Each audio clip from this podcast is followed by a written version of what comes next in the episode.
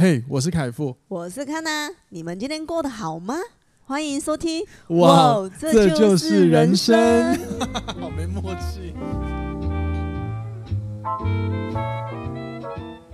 欢迎收听，哇，这就是人生。大家晚安，大家早安，我是凯富，我是康娜，欢迎回来今天的节目。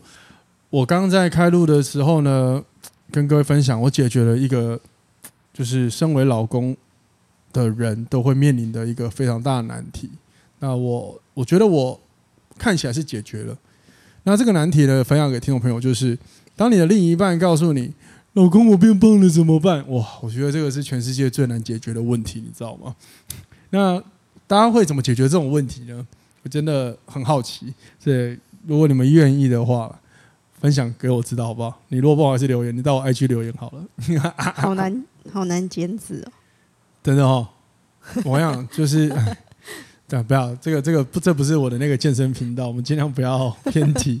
但是我可以聊，就是分享，就是如果你的另一半正在跟你抱怨这件事情，拜托你不要讲那种，哎呦，就减重就好，你没有很胖啊。当然偶尔还是会讲，可是你还是要花多一点时间哦。那那那你现在你你你现在多少公斤了？哦，多少？他就会告诉你，你就跟着他聊这个话题吧。不然我跟你讲，哇，这些你知道这些询问背后。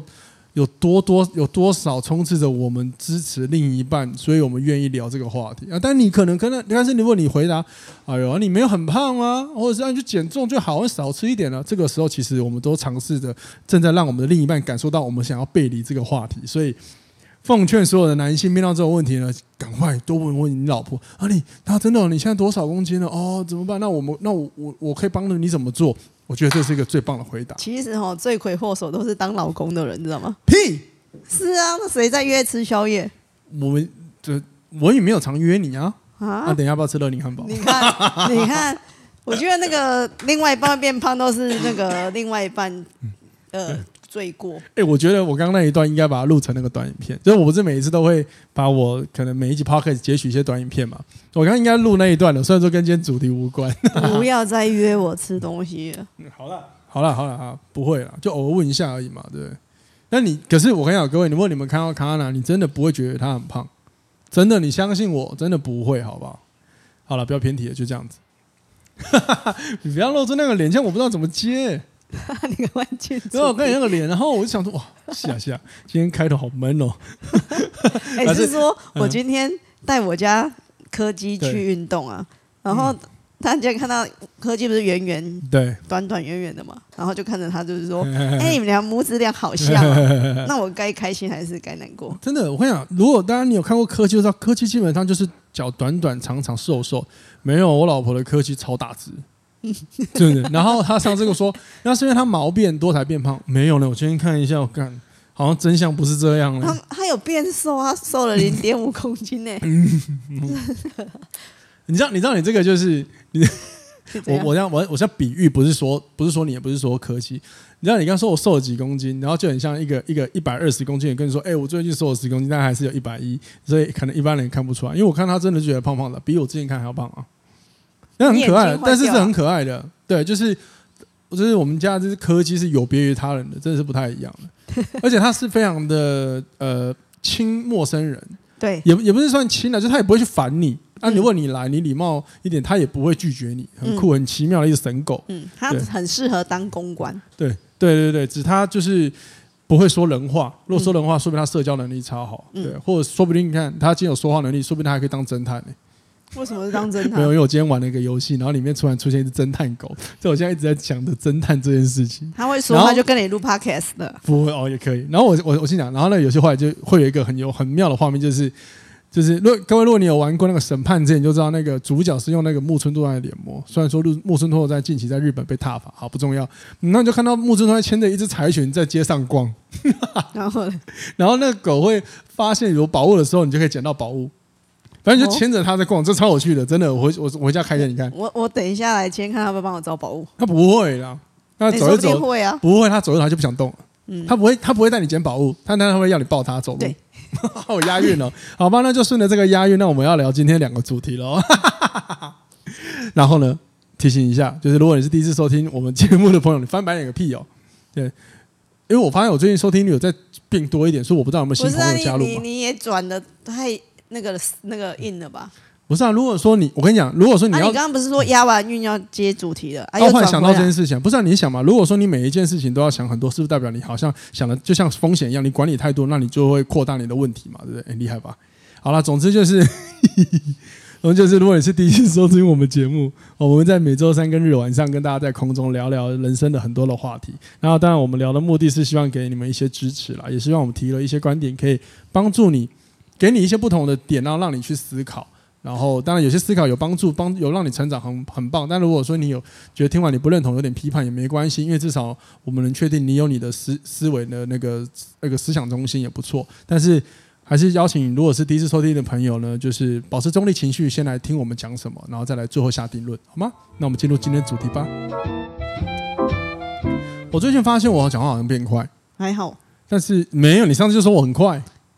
上次你、欸、我听哎。哎对对对，你要开你要开车喽？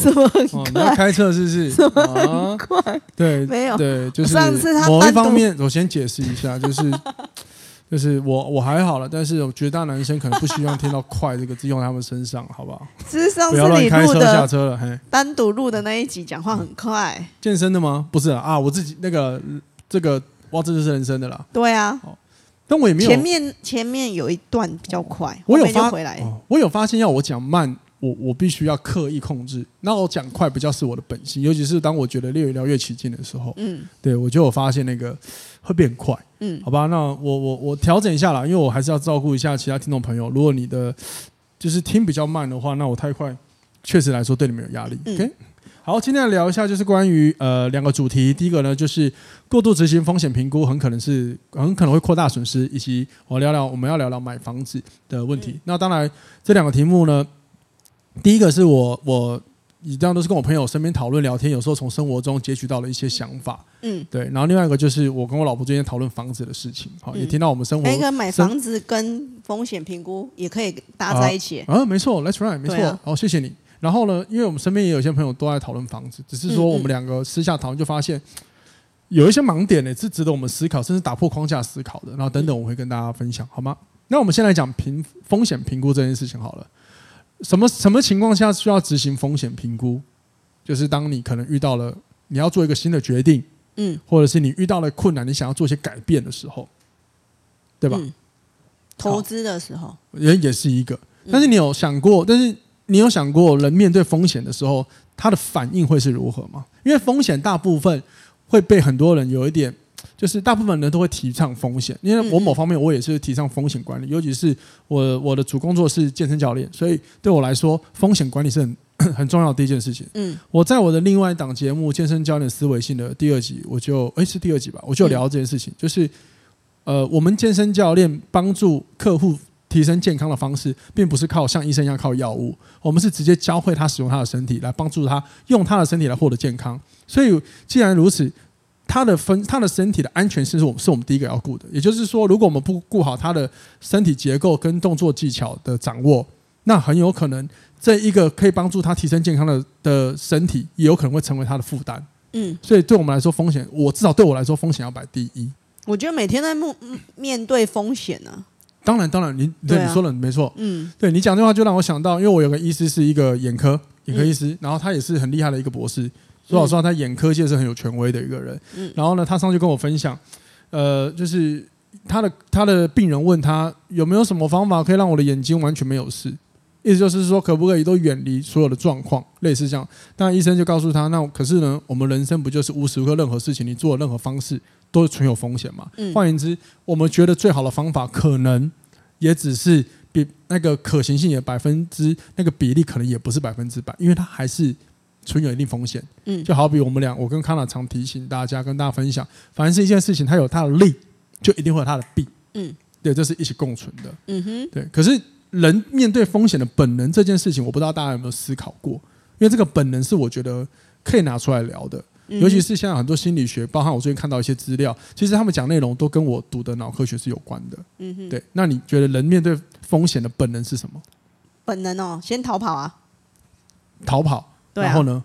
然后就往最坏的先想好。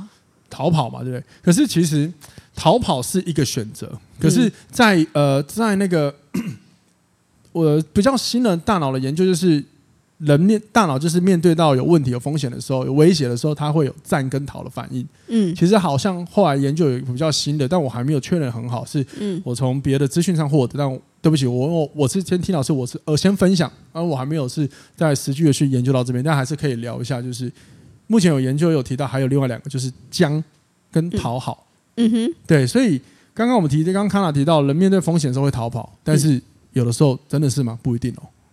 对，因为你会发现，很多时候我们人在看待风险的时候，你会很难做决定。很难啊，我我的习惯会先从最坏的那个先想想。好，最坏对不对？对啊。然后呢？然后就会说，嗯，好像不一定这么做会比较好。然后我就会去一直征求很多人的意见。没错，这就是我想讲的。对，没错，这是我想讲的。就是如果你会发现你在做风险评估的时候，看起来你会发现人的本能是我们会一直看着风险。你刚刚是不是问说哦，我会去问别人征求别人的意见？嗯、但你有没有发现这些意见问一问，从来都不是去做？嗯，也就是说我们会一直看着风险，这是一个本能。也就是说，我们人会其实会倾向于去看问题。嗯，呃，但是你会发现看问题的最后就是你不会。很难有行为，因为你会看到更多的不确定性。可是人就很容易一直待在这些风险问题里面。所以，像我一个朋友就是说，他每次要做个决定的时候，他就是一定要把问题想得清清楚楚的。可是他却也发现，我每次这样子的行为看似保护自己，可是我好像都没有真的去做些什么。然后我就发现，他就发现，了我的生活跟我的遇到问题好像都一成不变。可是对他来说，他会这样子，是因为他很怕损失。嗯哼，对。可是他没有意识到，当他一直看风险的时候，已经正在损失了，损失很多事情。什么事情？呃，等等，我会聊到。哦，我我是觉得我会遇到那种风险的话，一直去咨询很多人的意见。对。那我内心其实觉得，是我去咨询人家，就会想要找到某些人来认同我的想法。哦，是个认同感。对。对啊，如果有人，你看我问了十个人里面，有超过半数觉得跟我想法是差不多的，我就觉得哦，那这件事情。这个风险是可行的。哦，风险对对，所以我觉得那种是一种寻求外在的一个认同，有的是安心嘛，对不对？这样你才会下一步去做，不然你就会再开始。那这个到底要不要做？对，但往往这过程中还是可能也增增大了某个损失，真的我一定会提到。嗯，好，放心。那呢，我想讲就是，人在面对风险的时候，其实基本上我们会趋向于就是一直关注风险。很有趣哈，或许是因为这样子，我们才能够一直看到威胁在哪里。有点跟大脑的本能一样，我们正在试图找威胁。也就是说，我们再看看我们想要尝试这个方法，它还有什么东西可能会影响到我？他就一直在观察，一直在观察。可是这些观察其实就会带出了非常多的问题。然后呢，你知道有时候投资也是这样子，就是在行呃行为金融学有聊到，就是人其实啊很喜欢在亏损的时候一直待在股市里面。嗯，换言之。看起来好像大家怎么都不避风险，其实某方面他正在待在很大的风险里面。他正在评估一个什么？说不定他明天就飙了，说不定下个月就飙回来了。他们会不会觉得最安对最安全的地最危险的地方就是最安全的地方？就维持在那里？应该不是。通常研究是这样，在投资来说是人会有赌徒的心态。嗯。然后大部分但但在行为金融学，它是形容这样子：人在真正人会感觉到威胁跟风险的时候，是在获利很高的时候，他会想说：靠。如果现在不跑，会不会这个获利就没有了？嗯，好。可是呢，我我们在单看这个行为的本质，你会发现，当他获利，他可以赶快了结，他这就跑了，他等于说他就没有在关注风险。可是，一旦他在亏损的时候，他就一直评估这件事情，然后一直待在里面，甚至已经亏损了，他还是要待在里面。嗯，对，你有发现超有趣的吧？所以人在面对风险的时候，甚至面对到问题的时候，他会倾向一直看着问题，一直希望在这个问题去想，他会在改变吧？他会怎么好转吧？甚至。我应该不会亏损什么吧？因为你想，如果你今天亏股票了，你亏得很深了，如果你不停损，你就会想，应该下两个月之后它就转回来，我就赚回来了吧？对，就会有这样问题，就是你会试图的在你你已经亏损，但是你会认为这个亏损要帮我补回来吧？所以你不愿意停损。对，这个就是人的本能了。嗯，对，很有趣吧？所以如果假设你今天很想要尝试一些什么，去突破一些什么，那你会，那你是一个很喜欢一直思考很久很久很久的人，有时候你要停一下哦，因为。这样可能你会发现，哎，最后你可能什么都不会做。嗯，那这个过程中会浪费什么呢？就我们刚刚有提到，它会浪费什么嘛？就是当你过度评估风险的时候，你可能会浪费三件事：第一个是时间，第二个是行动，第三个是焦虑。嗯，好，焦虑不会浪费，但是它会一直存在。也就是为什么浪费焦虑？对，也就是当我们一直关注呃过度关注风险，你会浪费掉时间，嗯，然后你会延缓你的行动，嗯，然后你会不断感觉到焦虑，嗯，对，因为时间就是你评估的越久，就代表像你刚刚讲的，我在评估这个问题，甚至我在找到认同感。可是也许这个时间 loading 很大啊，说不定你早就行动了，你的时间就省下来，时间就是金钱，不是吗？嗯哼。那第二个。当你一直在想的时候，你正在寻求答案的时候，等于你没有尝试新的行动，嗯哼，所以你的行动是被延缓的。那我们都知道，要解决一个问题，你不行动就不会往结果推进，或者往新的你要的方向推进，所以你还是停留在原地，或者是你就在绕圈圈。嗯哼。第三个，我相信你也感觉到，当你在试图试图的寻求认同的过程当中，如果有一个人是不认同你的，你的焦虑感就会出现，所以你没有办法让你自己安心。那这个焦虑的感觉也会迫使着你的大脑感觉到威胁，你依然很难去尝试新的行为。嗯，对，很有趣吧？嗯哼，对，所以这就是我觉得，如果你会过度一直评估风险的话，这三件事你可能会思考一下。嗯，那我最近跟我一个朋友聊天，就是聊到这个，他就发现他真的常常好像都会每做一件决策的事情的时候，他说他没有办法像我一样先。尝试一下，他就是要先想得很完美。当他说他以前会觉得这样子很好，就代表我我尽量让事情降低风险了，这样我才不会亏损。可是他发现，事实上他很多时候，包含是心理的心智上的磨练，或者是工作上的成长，或者是人际的互动，他都发现容易卡很多一样的问题。嗯哼，那就代表着有很多时候他在面对一些事情的时候，他可能倾向于保护自己。嗯，可是人都知道嘛，很多时候我们的成长来自于受伤。嗯哼，所以当你一直保护自己的时候，你是很难前进的。我觉得过于你很难获得经验。过于保护自己的话，也很容易让外人觉得你不够坦诚自己，所以也很难人际关系也很难往上。哦、对，让让别人觉得你是可信任的。嗯，所以有时候很多人哦酷哦，因为有些人会觉得我很好，为什么别人会对我距离？嗯，难道是我不好吗？No No No No，有可能是那是你的认为。我们因为我我之前包括看到我也跟你聊过，我们在上一些领导力的课。同理心有的时候就是要理解别人眼里的世界长什么样子。嗯，所以有时候我们要同理别人怎么看我们的。我们以我们很好，但是别对不起，别人看我们的时候可能不是这样子。嗯，就会觉得你好像蒙上蒙上一层保护罩，对对对对，很难亲近的。所以你跟很多友情、爱情，我觉得好像会有点隔阂啊。对，就自己产生了一道墙。嗯，对，然后你就会，但是你看不到问题啊。对啊，所以很有趣哈。所以有时候真的是像以刚刚我们举的这个例子。你可我如果我们按照风险评估来说，你可能会自己思考是不是我的问题啊？怎么样怎样？那我要怎么做？是不是都是你在想？可是最好的行动就是什么？你去问别人，哎，你觉得我怎么样？嗯，哦，这个是一个很简单，但是需要鼓起勇气的问题哦。我记得我以前在上领导力课程的时候，有有一个内容是，他就是要你类似写一个几个问卷题，然后要让你了解你是怎么，就是你是怎么样的，比如说领导风格。嗯哼。但他写完之后，其实他讲。各位最准的方法，就是拿给某一个你亲近的人，或者是你的员工，让他来填，你才是最准的。因为我们放通常有时候当下在写题目的时候，我们都会进入那个有一点我称为圣人模式，你知道，就觉得我应该很完美吧，对的那种状态。所以你评测起来是可能是会有主观意识占多的。嗯哼，对啊，好吗？就分享给大家。那至于如何突破瓶颈，我觉得如果你真的卡关，然后你你你想要。就是你也发现，上述我刚刚讲的风险评估，你也发现你有意识到这些问题的话，我真的觉得你要怎么尝试呢？真的是你先做再说。嗯，因为那怎么做呢？这个是空谈，一定要有一个，因为我们通常行动跟感受是一致的嘛。所以很简单，就是当你发现你又在评估、评估、评估到的时候，你你要停一下，就发现，哎，我好像又陷入过度评估的漩涡里面。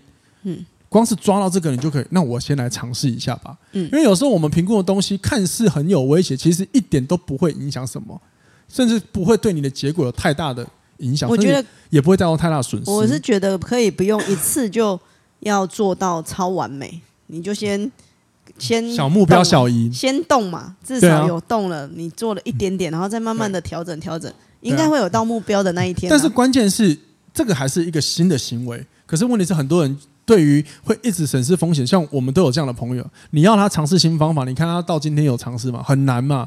为什么？关键就是在于他心里的点过不去啊。嗯，所以我自己会分享的想法的方法会是，呃，你要先抓到你已经正在想太多这件事情，嗯，然后你要问说，你现在评估了这个风险对结果来说真的有这么大的影响吗？我前面有录过一集，这真的很重要吗？有时候也可以放入这个思考。你问这个很重要吗？嗯，对，我我举一个例子，假设你今天在生活中你想要创造一些新的收入，然后你选择录 podcast 好了。假我举个例，嗯嗯、然后呢，你就开始评估，那、啊、可是这样子会不会占用到我生活时间？那会不会影响到我的收入来源？然后会不会让我的收入变少啊？嗯，还是说我的时间会剥削？那怎么办？那我要这样用，还有我要投资的这么多的设备，那诸如此类的事情，时间成本啊，我可能会亏损呢。我要喷好多钱出去哦。这时候你要了解，这些都是你的风险评估。可是你忽略的一件事情，有的时候你要成长，你必须要先有一点退步。嗯嗯。再来就是你评估的这件事情，如果可能包含着，万一如果没有做起来怎么办？没有没有像我预期一样获得很好的收入，额外收入怎么办？我是亏损的。No no no no no！你要记得，你不一定会亏损啊。嗯，因为万一你真的没有做好，那你的结果也不会影响到你太多你原本的收入哦。除非你只靠它工作，那就有问题啊。嗯哼，这是代表你做了是个新的尝试，不一定会破坏你原本的，比如说收入来源嘛。钱是大家要赚钱要工作嘛，对不对？嗯、再来第二个，真的没有办法创造金流吗？没有，不一定啊。你光设备卖掉啊。卖二手的，是不是总比回收一点会比零回收好吧？嗯哼。再来第三个，你可以出租设备啊，这就是我会思考的。以因为我当过顾问嘛，所以我们一定会让客户去想还有什么可能性。嗯哼。对，这就是我会做的事情。你觉得呢？这个跟可以用到很多方面上面。没错啊，没错，没错，是啊。其实你只要换一个观点，就看到很多的选择。嗯，对。所以有时候过度评、过度的会在意风险评估，你真的要停一下。这些风险重要吗？因为像我之前当当顾问的时候，我们的我遇到的那个老板也有这样类似像这样的问题。然后我后来我不知道他有没有改变了，但是至少那个时候他有点似乎有一些决策上他是有稍微做调整，就是哦，我好像现在想太多，那我先做做看好了。他就发现也有是有一些收获的，确实是如此啊。所以总而言之，呃，风险评估很重要。嗯，那问题是出在过度了。嗯，然后呢，还有过度的时候，你会忽略掉还有其他的可能性。这才是问题。因为我最近发现，呃，家庭主妇的过度风险评估也很很可怕。怎样？怎么？就是最近我发现我，我我家人对于电视新闻在播放好事多的东西，呃，出错 率比较高这件事情，他们就直接否决吗？他们就说，就是现在就不要去好事多买东西，因为他们常常呃牛肉也有问题，什么也有问题。然后我就内心想说，那你会不会把那个？一千例里面只有一例，没错没错，坏掉，然后新闻播出来，然后你就完全否决了好事多这个卖场。我是觉得，嗯，对啊，这个也是过度风险评估吧？没错没错没错，因为他觉得吃了对家人身体不好，所以他就不要去买。没错没错啊，没错啊，呃，就是。我们刚刚一直谈到人的天性，就是会一直看问题，无论这个问题是让你已经是危害，或者是你已经像投投资股票你亏损，你就是会对问题有很多的着迷跟花上时间待在里面。嗯，我们刚刚有提到嘛，如果你获利了结，你就跑掉，你就不会去看这股了。嗯，你觉得我赚到钱了，可是你投资出亏损的时候，你就会一直看，每天看，就是待在风险里面，你会一直浪费掉时间，跟你刚刚讲一样啊。出问题了，我就会觉得，看它一定全部都有问题吧？是不是很多想象？嗯，对啊。那你这个例子，我也想到另外一个啊，就是关于我们前两天聊到的核能啊。嗯哼，很多人呢，对于核能，台湾就是呃，这有点政治啊，但是我没有政治立场，各位先不要误会，我是单讲能源这件事情。就是大家会说，呃，核能核能不好，可是核能真的不好吗？不环保吗？因为至少在欧盟，全世界已经认证核能是绿能诶、欸。嗯，代表说科学家已经把它研究到它是一个很很安全的电啊。所以问题是出在什么？不是出在核能啊。是可能是核废料的处理方式，嗯、这就是要看拆解问题来看本质啊。嗯、那如果说你不这样子去看，你就会觉得，嗯，核听到核能就觉得是妖魔鬼怪，你就觉得它是风险高的东西，是威胁，好像也有点失去了那一个我们思考，会产生很多盲区啊，就有点跟刚刚好事多一样，嗯、因为好事多不是全部都这样啊。嗯，对啊，你一个牛肉坏掉，难道它里面卖的气垫是坏掉的吗？它的吹风机坏掉，嗯、你知道那个逻辑就是这样，嗯、它的问题不是好事多，而是这个肉品的筛选这一次的进货问题。嗯。对，要是这样子啊！我是希望未来科学家可以研究核能之外，能让核废料减少到千几分之几。我也觉得那个也是一种进步。因为研究事实上数字是一切，因为以电来说，因为我去从旁我去研究去了解核能，因为台湾现在有很多用电的方，其实我现在再次强调，听到这里你不要给我放正了，不要说我什么党的，我很讨厌人家这样讲。我只是在讲一个能源的话题哦。我是超讨厌那种帮我乱归类。台湾现在用电的方法，就是还是会有一些数字上的问题，嗯、就是成效的问题啊。那核能确实是一个可以解决台湾用电的问题嘛。那风力发电是一个很棒，大家一定很支持。可是问题是，台湾最缺电的时候是夏天，风力发电最有效的时候是冬天呢、欸。嗯，是不是也没有办法给很多及时性？嗯，那再来，我听到的专就是研究是讲，像地热也是一个好方法，可是地热能够的效能有限啊。对啊，我听到一个很棒的形容词，这样就像一个棒球比赛，好，他不是先发投手，他可能是后援。嗯，对，那你把后援放到先发，就还是有问题存在。我觉得总归一句话，就是 我觉得能源这件事情，我觉得不能单放在一个东西。我觉得要多元化。对啊，所以它的配置是有的啊。所以就是不能，你看，不能也只看，就是能核能很好，就直接全部压在核能。对啊，就是那个跟鸡蛋不能放在同一篮上面。基本上是。所以各各种发展，我觉得都是需要的。对，所以它本质问题就是哪一个要放主力，哪一个要放协助嘛。嗯，对啊，是这样子。好了，就是希望大家这样子喽。然后遇到问题赶快去尝试，好吗？那我们要来进入第二个话题喽，就是关于买房真的是个好投资吗？各位觉得呢？因为我发现很多人好像到我。三十以后什么都会说啊，我要买房，然后很多很多生活的压力都来自于我没有能力买房。可是我就觉得，看买房有那么重要吗？你你你懂我意思吗？很多人说我没有能力买房，我不要努力了。那你人生努力就为了买一间房子，好像也不对吧？我觉得买房要看状况哎。对，因为我我先讲一个，嗯，买房可能是某一些人。觉得是自主权的一个一个认证感，嗯，或者是很多人觉得租不想租，他想要一个自己的房子。没错，我觉得每个人都想用一个自己的拥有跟归属感，嗯，好。可是呢，我们现实一点看钱，有时候算一算，可能租还比买房便宜嘛。如果你很在意钱的问题的话，嗯，对，如果买房是你的压力的话，某方面你可以先看这个事情。我觉得买房租房的道理跟你买保险是一年一约，或者是那种二十年。到期的那种约是一样的，对，因为寿险那种保险也有，我缴了二十年，我永远就有一个保障，对，啊，也有比较便宜一点的，可是它就是每个月付付那个保险费，可是你就要一直付，一直付到你可能七八十九十，了解，你要每年维持那个对。那个那个保险的保障嘛。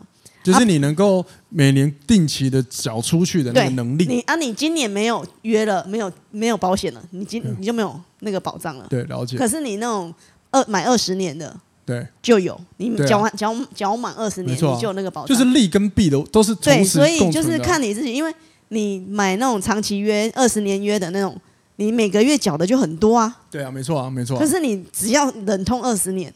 那跟买房子跟租房子道理是一样的，我觉得那就是要看自己选择，你要每个月多缴一点，痛苦二十年是选择嘛，对不对？对，然后还是你要租房子，我轻松一点。对，我觉得很很多可以让自己好。我首先要先给你一个掌声鼓励。哇哇，你最近真的是越来越，就是面对麦克风越来越流畅。你刚刚努力的讲，对，嗯、哇哇塞！哎，我跟 各位报告一下，康纳私下讲话很流利，就只有面对麦克风会卡卡的，很奇妙。卡卡姐，卡卡一姐，好，所以康纳刚刚讲的其实就是目的了。好，嗯、那我们我想要先针对一个话题来聊，就是，嗯，很多人会觉得哦，买房是个投资，嗯，他们说哦，我我终其就是啊，我要存钱买房，因为我觉得买房是个很好的投资啊。可是呢，这边我想聊，如果你把买房当投资，我们那我们就要从投资的逻辑来看，嗯，那投资基本上呢，它就是有风险、有赚、有赔，嗯，那我们当然都希望房子能够变成是我们的获利。嗯，可是呢，首先呢，在你获利之前，你一定要想到一件事情：如果你买了房子，就是你买了这个商品，让你每个月都必须要输出钱出去，那你一定要先认知到它是你的负债。嗯，因为它就是没有办法帮你获利。所以你要买房投资这件事情，你要思考哦，买了房子是投资，可是没有哦。事实上，你可能有二十年、三十年，你是每个月都要输出钱出去的哦。嗯、所以你要认知到，这可能是你的负债哦。嗯、光是这一点，你就要先弄知弄清楚它个投资的逻辑哦。它的本质是这样子、哦。可是我觉得，如果要投资的话，对，可能我觉得投资股票的投资报酬率会比买房没错快一点。没错，因为。买房，如果你要用买房投资，同时你还要思考一个事情：无论未来房价一定会上，你的你买的房子一定会涨，可是你有要卖掉吗？如果你没有要卖，那就这就就没有获利了结的话，那它基本上它也不能算是一个成功的投资。嗯，这样各位可以了解的吗？那个就算自住了啦。对啊，对啊，我所以我会说，单看投资，如果你你要买房，你要买房子投资，你要了解前面我刚刚跟你分享的内容，好吗？嗯、就是买房投资，但是呢，你要了解每个月你都要输出钱出去的话，那你要视它为负债，因为它并不会让你获利。嗯、再来，我们要思考另外一个问题，就是未来房价增长的时候，你有要把你的房子卖掉吗？如果没有的话，你没有考虑要卖掉的话，那我想你要把它当成投资的这个想法，我觉得可以再三思一下。嗯，好，那第二个我们就来聊。关于就是买房，为什么？如果你真的很想买房，我自己是觉得你要先了解这个房子跟你的关系、跟你的关联，嗯嗯、包含是刚康纳讲的目的。我觉得他刚刚前面讲那一段很好。嗯，对。那康纳因为自己很厉害的是他在三十岁就有自己的不动产。那我想了解一下你那时候买房，你跟大家分享，不是我了解，我了解，你跟大家分享一下你那时候买房的目的。买房目的就自住，因为我多说一点，我从小就是一直搬家，是，然后我我。到我到高中的时候，我实在受不了。嗯、每次房东说要卖房子啊，还是什么状况之下，我就开始搬家。Uh huh. 然后我在我能力范围那时候，就会觉得说，那我一样都要付这笔房租的话，我要不要去找一间房子来付房贷？因为付房贷跟房租其实对我当年买的时候是差不多的。哦，oh, 了解。因为它没有差很多，我就觉得说，那我可以多付一点点。可是我的房子贷十六年，我十六年。就变成我不用缴房租了。了解，嗯，可是听起来背后好像有一点点包含着 你的一点自我实现吗？或者是有点这样成分吗？嗯，就是呃，因为我我我其实有了解，就是当我刚一开始单纯讲投资或者是讲就是金钱来说，可能嗯，租屋的整体来说，说不定不会不一定比房租直接买房子贵，嗯。嗯可是我也了解，租屋者可能会需要那种一直搬迁搬迁的过程，总是需要一个稳定下来嘛。嗯嗯。对，所以听起来我这样听起来，我会觉得你你也是买一个，就是让你自己的一个稳定性嘛。对对。但是至少我我想要让康纳分享，是因为无论你买房什么，你要先了解这个目的，因为这个目的背后够明确的话，你才愿意去承担接下来你要面对的负债。对，那哎，那负债不是很多，不是对，那个负债不是几年而已，它是。长现在我们以前比较短啊，可能二十年。可是现在的年轻人或者现在才开始要买房的人，可能面临到的是三十到四十年的房贷。哦、如果你现在是四十岁，你要买房，对，背了个三十年的房贷，啊、你要你要很确保你可以工作到七十岁哦。对啊，所以这个就是这个就是你为什么如果先了解他你买房的目的跟你的关系，你够明确，你才愿意扛这个责任，甚至扛上半段我们讲这个风险啊。嗯，对啊，那。你扛起来，你也才比较一定还是多少会有辛苦的时候，可是多半时候你是愿意接受，因为这是你的选择嘛。嗯，对啊。那我我们自己就有朋友，就是呃，他很想买房，可是他的目的是好像看大家都说买房，他就觉得，哎，那我跟风来买一下。可是当你问他你买房的用途的时候，他也说不准，一下说要住一下可以来投资，所以这时候他买下去，我那时候我就跟他说，可是你要思考，你先买下去的话。就是一笔负债哦，因为你每个月都要喷钱出去哦。这个道理当然是我来自看了一本书学到，而且这个观点其实可能挑战很多人想买房的梦。那我觉得不是说呃批判你们买房不好，只是我本质一定要先看懂，不然因为这个是责任，对自己的责任问题。嗯，也是如果你有家庭就知道，这个也是整个家庭的责任。因为像我现在结婚，我就知道我的决定不是只有一个人，有时候我还包含着会不会影响到卡娜，那我也要保护我老婆嘛。嗯嗯。偷偷在节目建立好男人形象，很贱哦！自我的业配。我 我觉得，如果你真的想要买，我觉得你应该帮我说句话吧。买房投资的话，你应该要能忍受，呃，你最起码三年的那种，你的薪水会额外支出这么多，因为你现在你知道，台湾你要因为房子那个炒房，所以它有压一个三年。你如果你三年内。买房又卖房的话，他会磕一个奢侈税，什么税，还蛮高的。对啊，如你要忍受过这三年之后再卖，才不被磕那笔税。对啊，那那你有没有敢保证自己能咬牙撑过这三年？因为我看过很多年轻人就会觉得一，一因一开始本金利息的话，那个时候，嗯哼，房仲会跟你讲说，哎，你一开始钱。两年三年是不用交本金，你只要付利息，嗯、然后年轻人就很开心啊，对啊，利息很少啊，我一个月可能几千块就可以缴掉了，然后到第三年不开始要缴本金的时候就压垮了，所以变成很多法拍屋。原因，你知道那原因就是因为哈还没看到账单之前就等于还没看到真实啊，所以他可以想象的很美好。那他缴不出来的时候，对啊，法拍屋了，嗯，那我得到什么？那只能走法律途径，那也没办法，嗯、你知道吗？所以我觉得，其实我常常常常想，为什么大家到这个年纪之后一定要说哦买房买房？我也很印象很深，就是我表哥在结婚的时候，然后他在送客，我印象很深，我就刚好站在旁边，然后他的就是来的朋友或者他同学来跟他恭喜，然后不知道讲了什么，然后我表哥就说接下来目标买房买房先买房，我就想为什么一定要买房？这件事情，当然，但我我我只是提出我的疑问啊，就是如果说你买房，你没有想好后面的事情，那就买下去，它真的是一个好的投资，或者是它虽然是一个很好的自主权的，可能是一个认证或自我实现，但是，难道它背后的风险没有人没有人去思考到吗？我觉得有，但是我觉得大家好像都被关注到，哦、呃，就是一定要有个房子才是对的，好像就是有房才是一个有责任或是成功人士或是成功的人类的那种认证，嗯。但如果说你只是要有一个自我的认证，其实你可以在很多地方这么做啊。就好比有钱人一定要开名车来证实自己，没有，我认识很多名很多有钱人干都开 Toyota，他发现干开那些名车不行不行，太贵了，浪费钱，何必呢？超多有钱低调有钱人都这样哎、欸。可是现在很，如果择偶条件很多，还是希望对方会有一一间房子可以让你安那个。那问题就来了，为什么？那问题就来了。如果说你的择偶条件，对方的是你要有房子，干一个游戏，为什么不是我们一起有房子？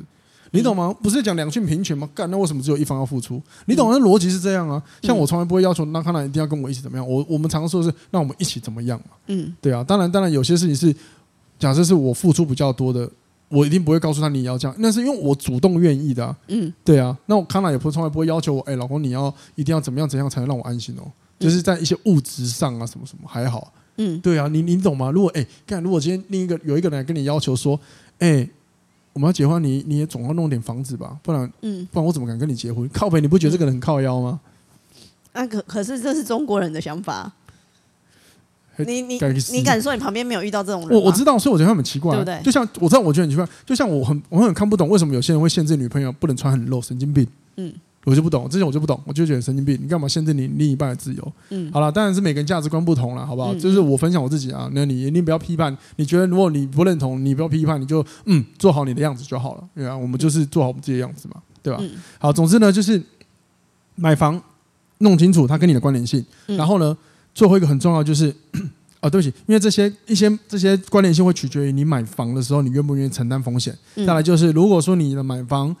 你可以分清楚，你是要自住用或者是投资的话，你才可以分清楚我要买在哪里，因为这是两个完全不同的。嗯，你要自住的话，这个我就不谈了，因为这是你的选择。